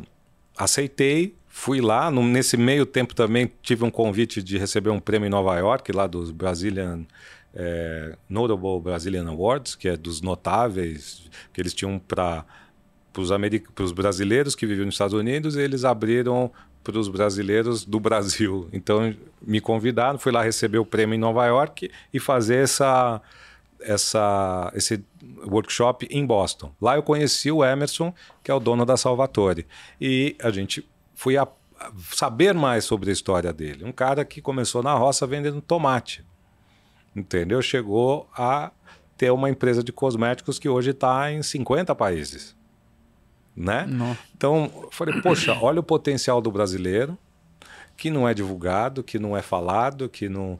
Né? Aí ele me convidou para ser embaixador, por causa do nome nacional, né? da história da família e tudo mais, para ter um, uma pessoa de peso divulgando a, a empresa dele, que não era tão conhecida assim, e aí a gente foi começando o trabalho.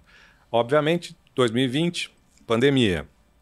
Mesmo assim, ainda peguei vários amigos para poder ajudar a divulgar o, o a, na época pra, até para ajudar ali a indústria virou praticamente de cosmético para álcool gel em pouco tempo, uhum. né? Uh, obviamente fazia a parte de exportação, mas ele vendeu muito álcool gel. E, na, e nessa é, pandemia, é, pô, ligava para os amigos também, até para me ajudar, porque eu estava contratado pela Salvatore. Fala, olha, dá para fazer propaganda de álcool gel? Eu mando álcool gel. Fa... Então, o Portioli fez, o César Filho fez, o, da, o Danilo Gentili fez, o Daniel Zuckerman fez, a Cris Flores, a Kátia Fonseca, a Lívia Andrade. Puta, várias pessoas fizeram propaganda do álcool gel, me ajudaram, ajudaram o Emerson e a gente foi, é, passa, passamos essa fase. Depois voltamos com salão aberto, é, ideias, e esse ano, especificamente 2022, voltou com força todo o mercado, né, principalmente de, de, de cosméticos, está aqui e fora, e a gente voltou com essa parte de embaixador, que é justamente hum. fazer a divulgação, mudar a, a, cultura até da própria empresa, que eles tenham um, é, a parte de coloração, né? E não tinha explorado tanto essa parte, então a gente fez uma coleção esse ano que teve bastante sucesso e aí começou a fazer essa aquele trabalho que a gente ia fazer em 2019 em diante, a gente retomou e está fazendo essa divulgação para os países todos que compram e Brasil afora também. Já fiz vários aqui no Brasil é, divulgando a marca e a, principalmente a parte de coloração e principalmente a parte que essa empresa faz para o profissional, porque muitas outras empresas que, por exemplo, é, a Kerastase, que só vendia em salão, hoje você encontra na internet, hoje você tem um acesso uhum. que só acontecia em salão. E os profissionais foram perdendo essa força, porque eles são é, formadores de opinião só que, pô, eu falo para você o que você tem que fazer, você vai e compra na internet. E a, então, quer dizer, eu sei o que você precisa, eu tenho essa informação, eu consigo formar ali a opinião para o cliente, só que eu não converto isso ao meu uhum. favor também. Então, tipo, fica muito difícil. Antigamente você tinha tudo isso na mão, né? Com essa empresa voltou, porque ele tem uma linha que só encontra em salão. Ah, tá. Tem a parte de varejo? Tem a parte de varejo, mas... mas as... ele não perde muitas vendas assim? Não, aí que tá o que é perder e o que é ganhar. Você quer ganhar tudo em 10 anos, você quer ter uma empresa de 100 anos. Você entende? Para você ter empresa de 100 anos, você vai ter que investir na sua marca e ter credibilidade. Né? Se eu tivesse mil salões, eu já ou eu estaria talvez muito bem mais rico do que a gente vive hoje, ou eu estaria quebrado. Entendeu? Então você tem que saber o que, que é, meu pai ficou com o Silvio falando dele 50 anos, essa marca é conhecida. Sim. Então, ela tem uma credibilidade porque ela nunca foi zoada. Entendeu? Uhum. Então, ou eu pego, faço mil salões, mil barbearias, mil não sei o quê, eu posso zoar essa marca e queimar? Ganhei dinheiro, mas acabou? Ou eu posso manter um ótimo, uma qualidade de salão com um só e essa coisa se perpetuar e eu ter credibilidade ao longo da minha vida de falar de várias marcas e ganhando. O, depende de quanto que você quer ser. Você quer ser bilionário ou você quer viver muito bem a, a toda a sua vida? Porque as pessoas acham que ser bilionário é viver bem a vida inteira. E não é, meu. Você vai ter a família inteira querendo te derrubar, você vai ter é, os teus concorrentes querendo te derrubar, entendeu? Você vai é, talvez ter problema de saúde, tem muitos que não dormem, tem muitos que tomam remédio, tem muitos que depois é. tratam do câncer no sírio, que é, é melhor, né? Mas, porra, tratar de câncer. Sim. Eu não quero nem entrar no sírio. Nem no Einstein. Esse é o objetivo, né? não quero, não quero. Entendeu? Entendeu? Se precisar, opa, legal mas eu não quero. Entende? Aí, não, eu tenho que ser milionário, bilionário. E, porra, ah, o que, que você. Não, eu fiz lá no. Isso como se fosse um, uma coisa, né? Eu fui comer ali no Latambuí. Hoje em dia, né? O cara fala isso. Eu não quero. Esse tipo de, de ostentação. Sim. Putz, meu, essa é uma que eu não quero para a vida. E é muito que as pessoas confundem. Entende? Você ser rico se o cara é milionário, ele pode fazer tudo da mesma, na mesma coisa como o bilionário. Como um cara de classe média alta pode fazer como um milionário. O que vai diferenciar são as quantidades e Sim. a intensidade. Mas você alcança o que as pessoas. Sabe? Ah, você quer comprar um apartamento é, na Vila Nova Conceição? Você vai conseguir.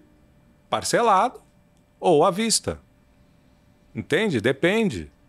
Aí é diferente do cara que comprou à vista do parcelado? Não, os dois têm o mesmo apartamento. Entende? Então, Sim. tipo assim, depende da, da, daquilo que você quer colocar para a sua vida. Então, é, é, essas proporções aí as pessoas têm que analisar, porque eu vejo muita gente bilionária que não é tão feliz quanto as pessoas que estão começando, estão é. lutando, é. ou estão.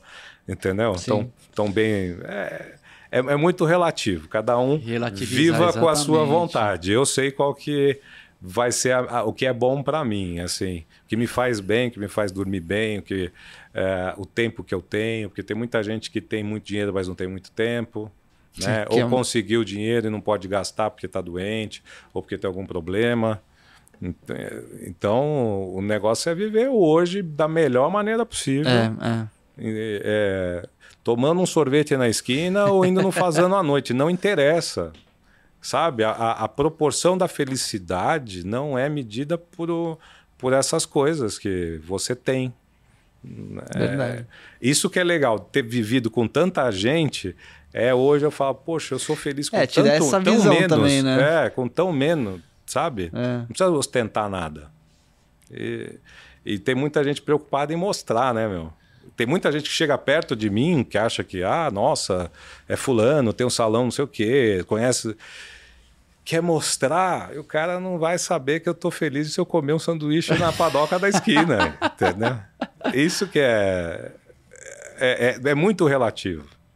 Cara, muito legal. E daí eu queria completar também falando sobre a sua, o seu trabalho na TV, né? Porque você tá tanto com esse projeto, e se você tiver mais algum projeto que novo que eu ainda não conheço também, sinta-se super à vontade e convidado para falar que o seu trabalho de cabeleireiro, seu trabalho com a Salvatore, com esses workshops bacanas que você está fazendo aqui no Brasil, está fazendo também é, fora do Brasil, e você tem também uma experiência que já é longa na TV, né? Fez a fábrica de casamento, casamento. E agora você, a fábrica de casamento é pausou por conta da pandemia, né? Ela está de stand-by. Eu não sei se vai voltar ou não, porque se voltar, volta o, o, sucesso que era, porque as pessoas falam até hoje, e todo mundo. É, casamento é atemporal, é. né? Então, tipo, é, é um assunto que sempre vai dar o que falar.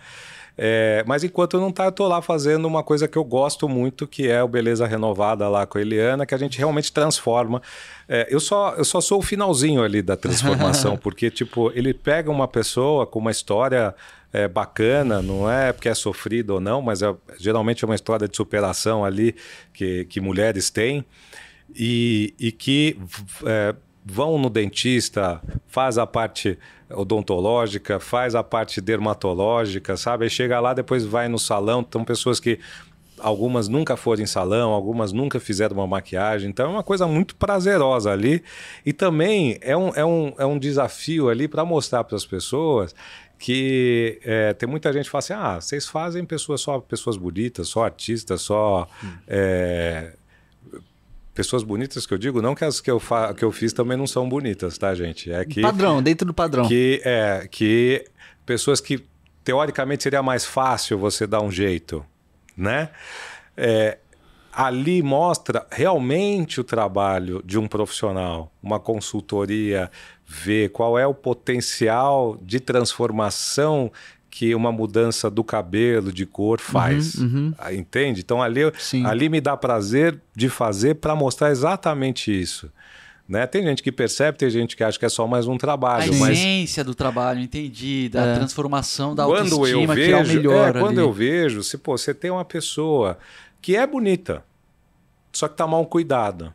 Como é que você vai lapidar aquela, aquele diamante, entendeu? Uhum. E consegue fazer um, um, trabalho bem bacana. Então, esse é um dos trabalhos que eu estou fazendo que eu estou muito feliz. Ô Jassa, eu queria perguntar uma coisa agora é, mais objetiva em relação à, à escolha do corte. Eu sei que se você faz 90% mulher, 10% homem, mas você deve entender muito do mundo masculino também. Total. Quando você vai pensar num corte de cabelo para uma pessoa, eu, eu consegui levantar dois aspectos que me parecem bem importantes e eu queria saber se esses dois aspectos fazem sentido e se tem mais. Uhum. Então, por exemplo, o que o corte de cabelo significa.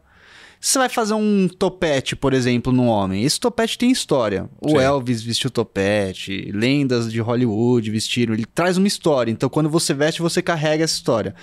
Então, ou seja, o que o corte representa historicamente e o outro fator que me vem à mente é como aquele corte equilibra com o seu rosto, basicamente, né? Não, acho que porque o corte está no rosto mais do que o corpo em si, mas o rosto, né? Os traços do rosto. Sim. Que daí tem a ver com visagismo, né? É. São os dois aspectos que eu consigo pensar. Então, se tiver outros, você fala, por favor. E como que você considera tudo isso na hora de você pensar um corte para uma pessoa, sabe? É primeiro saber o que, que a pessoa faz, né? Qual é o perfil dessa pessoa? Que a partir daí, ah, eu sou um médico, eu sou um padeiro, eu sou um ou um, ou um cozinheiro. Tá muito ligado à profissão. Profissão. Tá. O cara usa muito boné, o cara não usa boné, o cara sabe se pentear ou não sabe se pentear, entendeu? É, você, muitas vezes você vai ensinar a pessoa a usar uma pomada, uhum. a saber secar o próprio cabelo. Entendeu? Entendi. Então, a partir daí, se você sabendo o que ela faz, você já sabe como é que você vai ensinar, como é que você, o que, que você vai usar. Essa parte já está decidida. Uhum. Depois você vai ver os aspectos do rosto, Uh, se o topete fica legal, muito, muita gente começa a crescer aqui, tem menos cabelo aqui, por, homem tem mais calvície, por exemplo, começa a ter um crescimento menor na parte superior e maior na lateral. Então, essa parte aqui, se você afinar, afina o rosto, entendeu? Tá. Deixa de achatar a cabeça. Então, toda essa parte você vai analisar para fazer o corte ideal. Tá. Depois tá. que você encontra esse corte ideal para o rosto é, e para a pessoa, sabendo da profissão, sabendo como é que ela é. Olha, eu sou preguiçoso, eu só gosto de passar a toalha. Não adianta me ensinar a, a, a pegar o pentezinho que eu não vou pegar. Tem homem que é assim. Tá. Entendeu? É ignorância extremo, entendeu? preguiça, não sei. Sim. Porque tudo tem uma, tudo tem uma, uma produção. Claro. Sabe? Claro. É, homem tem cabelo curto. É prático, é prático, mas se não arrumar, fica ridículo. Sim, sim. Entende? Se deixar crescer um pouco mais, fica feio. Não adianta fazer um corte que exige uma complexidade de cuidado maior se a pessoa não vai ter se esse cuidado. Se aquela né? pessoa não vai com, ser compatível com sim, aquilo. Sim, sim. Entende? Então, olha, é um terceiro ponto, a questão do rosto com corte de cabelo, que o corte traz na sua essência, e a questão da praticidade, né? Mas Essa pessoa vai cuidar daquele corte. Esse, esse aspecto que eu falei esse, para mim, é o mais importante de todos. Porque você já vai tirar da, da, da frente várias bobagens Opções. que você pode fazer. Uhum. Entende? Tem muita gente que. Ah, eu estudei visagismo. Então, por causa do seu olho, por causa do teu formato, por causa disso, tem que ser este cabelo. Não tem nada. Entendeu? As regras estão aí para serem quebradas a partir tá. do momento que você sabe as regras. Se você não sabe a regra, você não está quebrando nada, você está sendo incompetente. Tá. Entende? Então, primeiro você sabe a regra, para você Aham. quebrar a regra, se for necessário. Toda, toda regra tem a exceção. Ah, e tem a pessoa que tem um rosto redondo, não pode ter tal cabelo. Mentira. Na grande maioria, pode ser que seja, mas todas, mentira. A partir do momento que tem unanimidade nas coisas, você já sabe que é uma mentira, tá? Uhum, uhum, boa. É regra, né? É que, que nem roupa. Tem que ser assim, porque formato. Não, pô, tem gordinho que se veste bem, tem gordinho que sabe ter um, um cabelo, pode ter cabelo comprido. Ah, não, mas para o rosto do cabelo do gordinho não pode ser comprido, que não vai, vai deixar ele. Depende. Depende da textura do cabelo, da quantidade do jogo que, que tem o cabelo, entende? Se for um cabelo muito volumoso, se for menos volumoso, aí tudo você vai com o perfil dele traçar ali, ó, e realmente isso aqui fica melhor para você, vai te rejuvenescer. Uhum. Entende? E como é que você cuida? Você consegue cuidar disso ou não? Ah, não consegue, então raspa. Pronto. Né? Então de- deixa curtinho. Aham. Porque é só toalha, lá, só consegue dar um tapinha na frente. Então tem essa, tudo tem essa, essa coisa, né? De, de, Sim. de você realmente dar ali as opções e principalmente conversar com o seu cliente. Sim, sim. Perfeito. O Rodrigão acabou de mandar um recadinho aqui que chegamos à nossa uma hora e meia de estúdio. É, Silvio, você tem mais alguma pergunta para fazer? Para você estava falando aí sobre a escolha de corte de cabelo. Não, eu, eu queria fazer uma pergunta prática agora, É. Jassa, porque você Aham. faz tanta coisa. é, a sua agenda ela é fechada? Tipo, se alguma pessoa quiser cortar com você, existe essa possibilidade? Super, super. Minha agenda é para qualquer um. É lá no a seu. única coisa hoje é que eu me desdobro em algumas situações. Então, tem algumas semanas que talvez eu não esteja numa terça, numa quarta. Tá. Ou eu tô gravando lá na Eliana, ou eu tô num, numa, dando aula ou viajando pela Salvatore, ou fazendo algo para Praver Chocolate, que eu também faço propaganda para Ou Praver. participando de um podcast. Ou participando num podcast, ou estando num evento da Volkswagen. Tá, né? Tem alguns parceiros que, que eu fui acumulando, poucos e bons, que aí eu vou me dividindo Sim. entre isso. Mas com certeza, de quarta a sábado, ou de quinta a sábado, estarei no salão. Tá, entendi. É, aí a pessoa é só ligar lá, ver, ver minha agenda e agendar comigo. Não E os problema telefones não. estão lá no seu Insta, todos os contatos, Estão né? tudo lá, estão tudo lá. Arroba Robson Jassa com Vai dois lá no S's. Insta, exatamente. Tem vai lá. algum ponto, algum underline? ou Não, é isso? é Arroba Robson Jassa, tudo junto. Todas as minhas como redes errar. sociais é tudo ah, Robson então, Jassa. per- Puta, cara, é um sonho quando você consegue É, pegar assim é. certinho, né? É. Você tem que colocar ponto, underline, É, não, hashtag. não tem. O meu não tem. É tudo Robson Jassa, tudo junto. Nem meu pai conseguiu só Jassa. É, só o é mais é, difícil o dele é. Jassa JJ. Segue lá também. Jassa JJ. Qual que, aliás, é o primeiro nome do seu pai? Que é- José. José Jassa. Eu não É, sabia disso. Legal. Eu descobri um mistério, uma, uma dúvida que eu tinha. É. Então, senhores, ó, como a gente falou, segue o Insta lá do Robson Jassa, do José Jassa, aqui também. É. Já um dia eu quero trazer você e o seu pai também para saber as histórias do seu pai, que ele deve ter muita história, É. cara. Então, um dia a gente vai trazer também o Jassa Pai aqui É, para é participar melhor do ir nosso lá na podcast. casa dele, que aí já, já faz um churrasco e vai falando. Opa! É melhor. Podcast com churrasco aí, eu gostei, eu gostei. Porque tirar ele de casa é difícil. Eu adorei essa, cara. Não, pelo seu pai a gente vai. Levamos câmera, levamos tudo, equipamento pro senhor. O Rodrigão ali já falou que É, vai é legal. também. Pra bater um papo com o senhor José Jassa, a gente vai. Queria agradecer o Silvis Obrigado, aqui. Sempre Pedrão. um prazer gravar podcast contigo, Silvis. Rodrigão, aqui pra galera Valeu. do Tia Podcast. Obrigado, Obrigado, obrigado. também. É, queria, e claro, né, um agradecimento ultra especial pra você, Robson, por vir aí gravar com a gente. Seu trampo, mano, é muito bacana, cara. E o seu pai também, assim, sem palavras, né, cara? Seu pai é um ícone, então, mesmo sem conhecer ele, eu quero deixar um abração gigante. Pô, esse cara é meu ele. ídolo, bicho. que delícia, né, cara? Que Muito delícia, Bom que isso. E, É. e obrigado, cara. As portas estão sempre abertas aqui no, no Moda Masculina pra você quando você quiser voltar, contar de algum projeto e tal. E deixo aí você pra fazer as considerações finais também. Não, eu quero agradecer, agradecer o convite, agradecer a amizade, conhecer aqui. ah, Você vê, ó, vim, mais, vim hoje já conhecer É. o teu amigo, o Rodrigo, você, Thiago, o Thiago. desculpa. É, então já, já fizemos novas amizades, né? Perfeito. Então já valeu. Já valeu o dia aí, já deixamos o recado. Se alguém aproveitar, faça bom uso né, desse conhecimento. Depois conta pra gente como é que foi, né? E muito sucesso para quem está assistindo e muita vontade de fazer as coisas. Isso é o principal. Muito bom. Não é? Senão, se não tivesse vontade, você não montava nenhum podcast não, aqui, não vinha. Não.